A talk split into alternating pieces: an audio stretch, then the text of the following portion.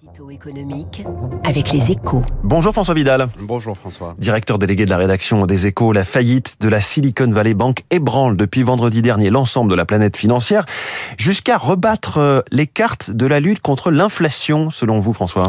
Oui c'est bien simple, hein. elle pourrait priver les banques centrales de l'arme des taux, le principal instrument à leur disposition pour tordre le coup de la hausse des prix, ce qui aurait des conséquences majeures pour l'économie mondiale. Depuis un peu plus d'un an maintenant, la BCE et surtout la Fed relèvent à marche forcée leur taux d'intérêt. Elle tente ainsi de refroidir la machine économique pour couper l'inflation à la racine.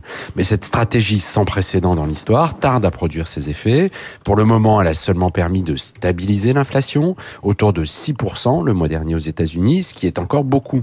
Un nouveau tour de vis est donc nécessaire. Le problème, c'est que la faillite de SVB le leur interdit ou presque. Pour quelle raison François? Parce que le crash de la banque des startups californiennes est le symbole des dégâts provoqués par la hausse accélérée des taux d'intérêt sur les bilans bancaires. Ce mouvement a en effet réduit significativement la valeur des énormes stocks d'obligations d'État et d'entreprises accumulés par les banques ces dernières années. Elle les a appauvris et a placé les plus petites d'entre elles dans une situation délicate, comme l'a prouvé la faillite de SVB, balayée en quelques heures quand des craintes sont apparues sur sa solidité. Continuer à relever les taux, c'est donc prendre le risque de déclencher un effet domino comparable à celui de la crise des subprimes en 2008. En clair, François, la Fed et la BCE se retrouvent face à un dilemme faire une pause dans la lutte contre l'inflation ou fragiliser encore un peu plus le secteur financier dans son ensemble.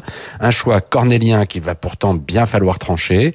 Et c'est Christine Lagarde qui donnera le ton puisque la prochaine réunion de la BCE a lieu dès demain. Merci François Vidal. La une de votre journal Les Échos ce matin. Faillite bancaire américaine. Washington calme la crise avec le visage de Janet Yellen.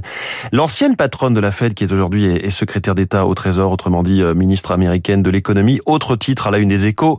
Euh, retraite la difficile équation financière. On sait que ça va se jouer notamment aujourd'hui en commission mixte paritaire. On en parle avec notre invité, la star de l'écho, Stéphane Carcillo, membre du Cercle des économistes.